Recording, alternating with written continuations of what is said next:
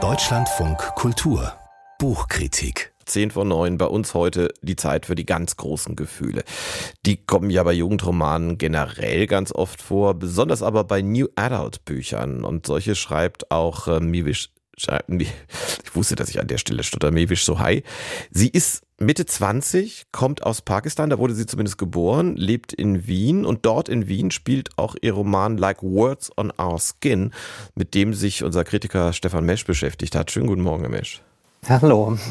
Das ist, Sie haben sich streng genommen nicht nur mit einem Buch beschäftigt, sondern mit zweien, weil das ist schon der zweite Teil einer Trilogie. Der erste Teil heißt ein bisschen ähnlich, finde ich, Like Water in Our Hands. Sind das denn jetzt, ich habe ja schon Wien erwähnt, wo die Autorin auch lebt, sind das jetzt einfach Liebesromane im romantischen Wien? Äh, ja, also Buch 1 fand ich sehr gut, aber ganz typisch für dieses Genre New Adult Romanze. Also wir haben eine junge Frau, ganz neu zum Studium in Wien. Sie heißt Ava, der neue Lebensabschnitt überfordert sie und die erzählt uns ihre nervösen Gedanken. Sie verliebt sich in Tariq, das ist so ein souveräner, etwas älterer BWL-Student. Die Eltern von beiden sind in Pakistan geboren, muslimische Familien. Und Ava verliebt sich dann aber auch sehr in das Miteinander, in dieser großen Mittelschichtsfamilie von Tariq. Das ist eine ganz einladende, feinfühlige Love Story, so ab 14. Das heißt, ein Riesentipp für die Fans dieses Genres. Erstmal ja, aber bei Buch 2 habe ich jetzt gedacht, Achtung, Sexismusalarm, weil Tariq hat einen respektlosen Bruder Ibrahim und Ibrahim klettert nachts auf einem Balkon, steht an der Tür wie so ein Vampir und Satya, die ist 21, Studentin und die lässt ihn immer wieder rein und kocht dann heimlich nachts mit ihm. Die Eltern schlafen da im Nebenzimmer und ich habe es null romantisch gefunden, sondern so ein Bad Boy-Klischee. Also Satyas Grenzen werden überhaupt nicht respektiert. Und dann kippt dieses neue Buch aber und es wird sehr psychologisch und politisch, weil damit Ibrahim studieren kann, muss er noch eine Facharbeit abgeben. Und das Thema hat er sich ausgesucht, wie werden migrantisierte Jugendliche im Schulsystem aussortiert und fallen gelassen. Und er fragt sich dann, warum glaubt das Land Österreich nicht an mich? Warum glaubt meine Familie nicht an mich? Und sagt ja jetzt auch nicht. Das ist natürlich plötzlich nicht mehr romantisch. Handeln denn diese Romane, vor allem der zweite, vor allem von der Ausgrenzung und von Rassismus in Wien? In Buch 1 gab es gar keine weißen Figuren. Da ging es nur um die Erwartung und den Druck, den Eltern an ihre Kinder weitergeben. Kinder, die sagen, oh Leute, wir wollen alles richtig machen. Warum ist das manchmal so schwer in unserer Community? Das ist ein tolles Thema. Aber das neue Buch, das kann man auch unabhängig davon lesen. Und ich fand sehr komplex, wie dieser Ibrahim drei große Baustellen hat. Also er merkt, er braucht eine Therapie und er kriegt im Lauf des Buchs auch eine Diagnose. Wir kriegen toll gezeigt, wie man Hilfe findet.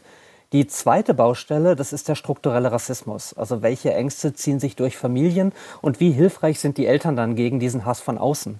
Und Baustelle 3 ist wirklich die ernst gemeinte, spannende Frage, ist es für die zwei, für Satya und Ibrahim, gesund, wenn sie ein Liebespaar sind? Jetzt habe ich schon begriffen, wie viele Themen es gibt und Sie haben ja selber schon erklärt, dass Sie persönlich jetzt bei aller Begeisterung für das Buch Nächtliches Kochen in der Küche der Eltern auch nicht so romantisch finden. Aber so geht's doch nicht weiter, Herr Mesch. Ich meine, es ist, wir haben ja schon beide darüber gesprochen, die Grundidee ist ja große Gefühle und Romantik. Äh, das ist schon auch ein Liebesroman. Absolut. Es ist sexpositiv, es ist intim, es gibt Prickeln und Abgründe von beiden Figuren in allen Details beschrieben.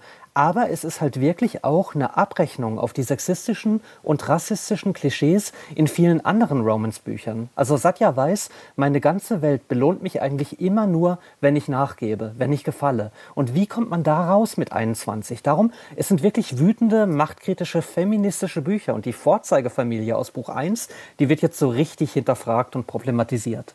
Sie haben mich jetzt schon ziemlich überzeugt von diesen beiden Büchern, auch überhaupt von diesem Genre, dass es da doch gewisse Perlen auch gibt. Ich wusste auch bisher bisher, bin ganz ehrlich, nicht so viel über, über New Adult Bücher, aber eins schreckt mich immer noch ab. Beide Bände zusammen sind über 1000 Seiten dick. Der eine ist knapp über, der andere knapp unter 500. Muss das immer so dick sein? Ah, naja, in jedem Buch soll man zwei Hauptrollen maximal nahe kommen. In Alltagsdetails und oft auch in ganz zugänglicher Sprache. Und so schlechte New Adult Bücher, die haben dann oft so einen Plappertonfall. Also irgendwelche nervösen Frauen schwelgen vom toxischen Typ in belanglosen Floskeln viel zu lang.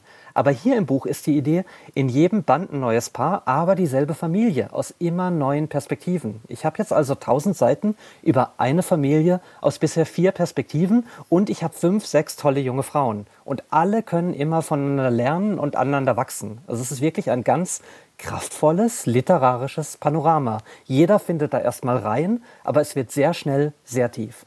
Jetzt haben Sie mich endgültig überzeugt. Stefan Misch war das über Like Words on Our Skin. Der zweite Teil der Trilogie von äh, Miri Sohai ist im Kölner Lüx Verlag erschienen, genau wie der erste auch. Und äh, dieser zweite, über den wir geredet haben, der hat genau 528 Seiten und die bekommt man für ziemlich bescheidene 14 Euro.